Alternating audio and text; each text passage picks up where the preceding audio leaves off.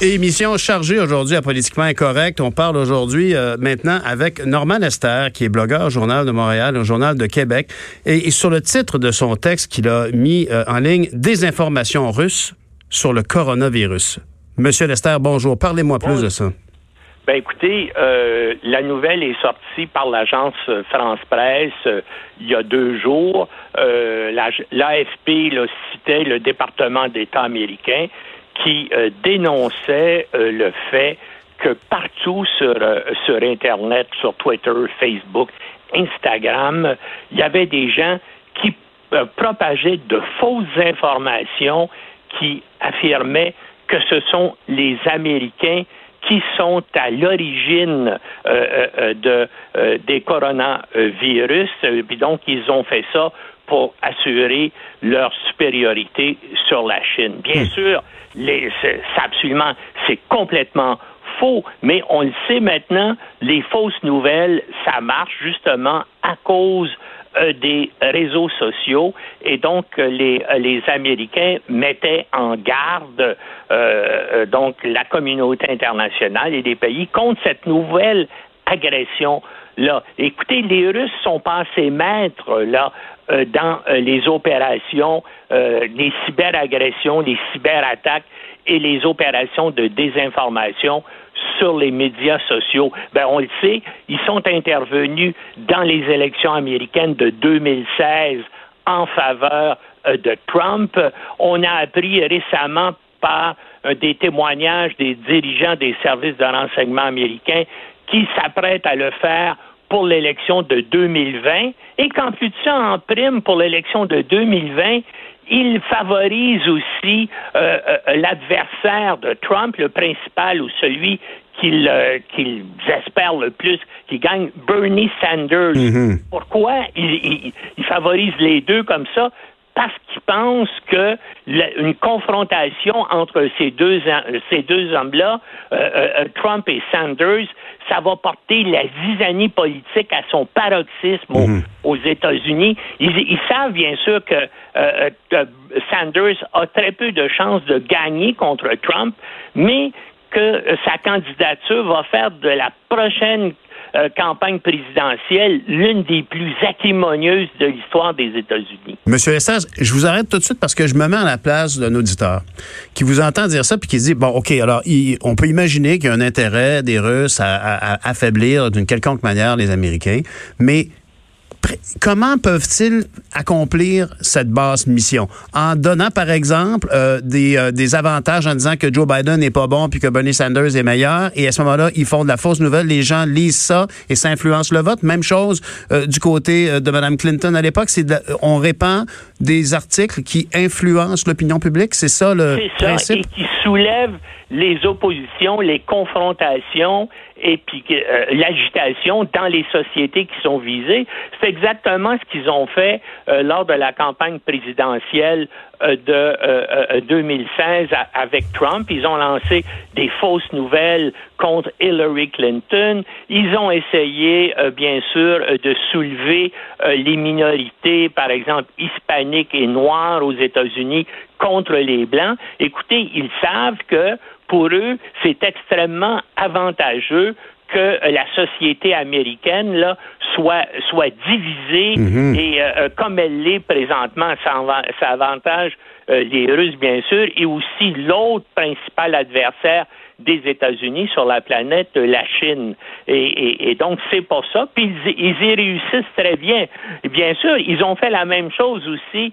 Ils, interviennent comme ça euh, contre en Allemagne, en France, on le sait, durant euh, les campagnes électorales dans ces pays-là. Moi, ce que je ne comprends pas, c'est qu'il n'y ait pas une riposte agressive des pays occidentaux. Du côté américain, je comprends parce que, bien sûr, euh, Trump veut pas nuire à son ami Poutine, puis est hmm. en opposition à ses services de renseignement, hmm. mais les pays européens ont des capacités informatiques importantes aussi et des capacités de guerre cybernétique et il semble, en tout cas, on n'a pas entendu de problème semblable du côté du parti politique de Poutine, du côté des oligarques qui l'entourent ou du côté, ou du côté des services de renseignement russes. Hmm. Et pourquoi les services de renseignement occidentaux? Bien sûr, ils dénoncent. Hein, L'Allemagne, la France a dénoncé l'ingérence russe, mais ils semblent pas faire rien euh, ils ne semblent pas mener de contre-attaque, si vous voulez. Hmm. J'ai deux questions à vous poser, M. Lester. La première, est-ce que simplement ici, on, c'est impossible, j'en reviens jamais, moi, à quel point le président américain n'est plus à la, hauteur de ce qui m'apparaissait être un homme d'État. Quand j'étais petit, les États-Unis étaient une nation puissante qui avait sorti l'Europe de, la guerre, de la Deuxième Guerre mondiale. Aujourd'hui, ils étaient en train de me dire que, je, je, le devine un peu, mais faut le redire, là, actuellement, le président Trump choisirait de laisser aller ou même d'encourager euh, des médisances sur ses adversaires ou pour orienter quel sera son adversaire, mais en sachant fort bien qu'une fois réélu, il devra faire face à la bête qui l'aura nourri. Ben, écoutez, euh, pensez-y, lors de sa rencontre avec à Helsinki il y a deux ans avec Poutine, il a dénoncé ses propres services euh, euh, secrets en disant que Poutine l'avait rassuré en disant qu'il n'était pas intervenu aux élections américaines. Et il a, il a cru Poutine plutôt que ses services secrets. Et c'est encore la même chose la semaine dernière lorsque l'ensemble des services de renseignement américains, euh, les 17 services, ont déposé un rapport au Congrès pour dire que les Russes s'apprêtaient encore à intervenir. Euh, Trump s'est mis en colère et il a simplement éjecté le chef des services de renseignement mhm. américains pour le remplacer par un de ses hommes à lui qui n'avait aucune compétence sauf d'avoir été commentateur sur Fox News. Ah et, la compétence de, de, laisser aller cette ingérence soviétique. mais ce qu'on ne sait pas encore, c'est comment Poutine tient-il Donald Trump? Pourquoi Donald Trump a-t-il si peur de Poutine euh, qu'il n'ose jamais rien faire contre lui? Ça, c'est encore, si vous voulez, un secret là, que, que personne, semble-t-il, a réussi à découvrir. Et Dieu sait que tous les services de renseignement occidentaux et tous les grands médias d'information des États-Unis et d'Europe aussi cherchent à découvrir l'alliance. Mais pour l'instant, en tout cas, on n'a pas de solution à cette énigme-là. Et, le peu d'appétit, donc, c'était ma deuxième question, le peu d'appétit de Donald Trump à, mettre un terme, à, protester contre ces ingérences-là, est-ce que c'est ça qui explique que toute la communauté internationale ne s'organise pas pour déplorer ou dénoncer le, comportement des Russes ici? Ben, euh, tout le monde, beaucoup de gens le dénoncent, comme je vous dis. Les services de renseignement américains le dénoncent, le Congrès des États-Unis dénonce, les, les pays euh, européens ont dénoncé les ingérences russes dans leur dans leur système électoral. Mais en tout cas, il semble en tout cas qu'il euh, y a une certaine léthargie là où il n'y a pas eu de riposte là parce qu'on n'a pas appris tout à coup qu'en Russie euh, il y avait eu une, une fuite de documents ou qu'ils avaient réussi à perturber les opérations euh, de informatique mhm. mhm. soit des services secrets russes ou donc on a on on n'a jamais entendu parler d'attaques contre les Russes et pourtant les Russes, eux autres, on consacrent des sommes importantes et des ressources importantes de leurs services de renseignement, justement, à semer la zizanie comme ça et à, essayer aussi de euh, s'introduire dans les services euh, de sécurité occidentaux mhm. pour y voler euh, des secrets. Nous-mêmes ici, il y a des organisations canadiennes qui ont été la cible des Russes, je pense, à l'Agence mondiale antidopage qui est mhm. basée à Montréal. Comme, euh, comme vous savez, il y a l'avocat canadien Richard McLaren qui a fait une enquête et c'est l'agence antidopage qui a dénoncé le fait que les services secrets russes étaient intervenus d'une façon massive en faveur des, euh, euh, des athlètes russes, notamment en, leur donnant euh, des, des produits médicaux pour augmenter leur capacité, tout ça. Et c'est l'agence antidopage de Montréal qui avait fait ça. Et eux ont été la cible aussi d'attaques des, des services de sécurité mm C'est une enquête sur laquelle la GRC se poursuit quand j'ai demandé à la GRC, au Centre de la sécurité des télécommunications, combien de fois, qui avait été visé au Canada, euh, à quel endroit, quelle province, quelle ville.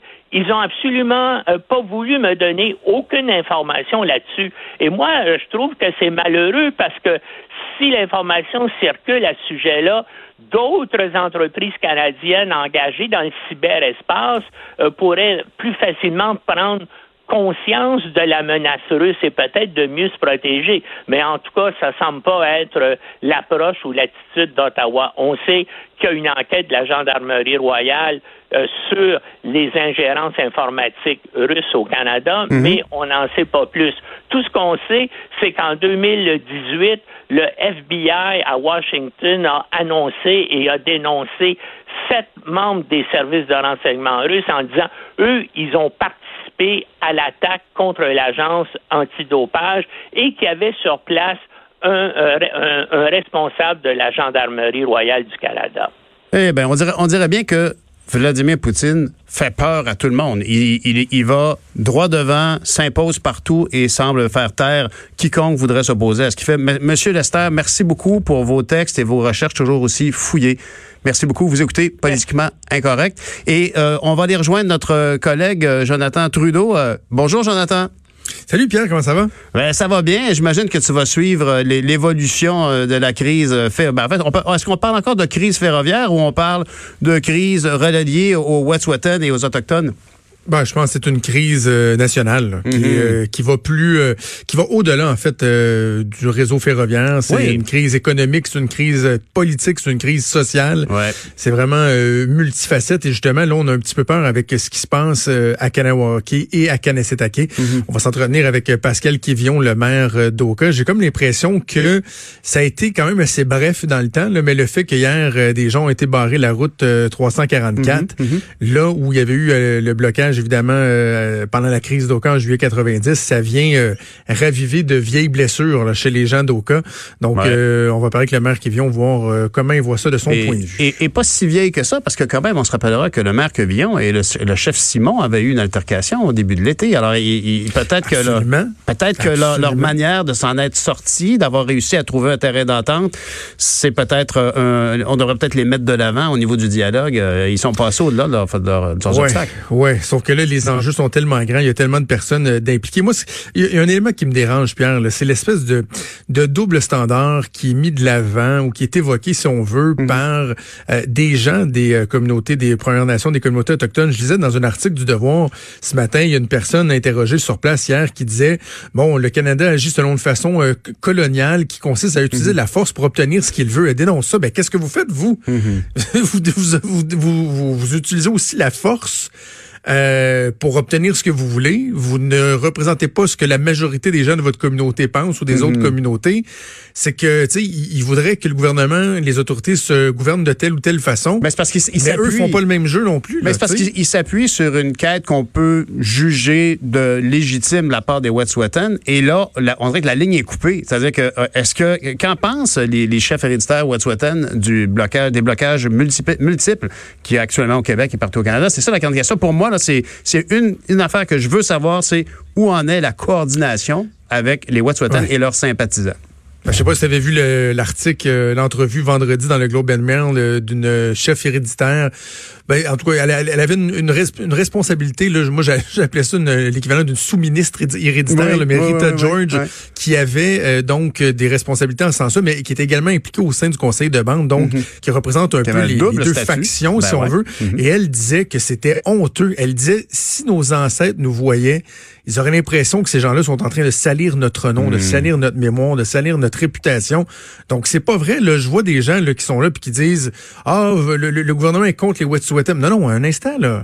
C'est divisé à l'intérieur même de, de, de ces mouvements. j'aimerais beaucoup voir euh, les, figures marquantes de la commission de réconciliation pour qu'ils puissent commenter la situation puis qu'ils appellent tout le monde au calme. Il me semble que ce serait la bonne chose à faire. On a passé tellement d'énergie, de temps et de bonne volonté dans tout ça.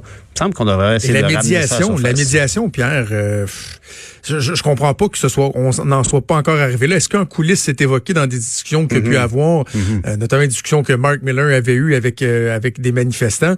Mais comment se fait-il qu'on soit pas capable d'en arriver Ah. à un point où on propose une médiation en échange d'une levée de blocus, que tout le monde, tu On peut-tu baisse le ton un une peu? médiation?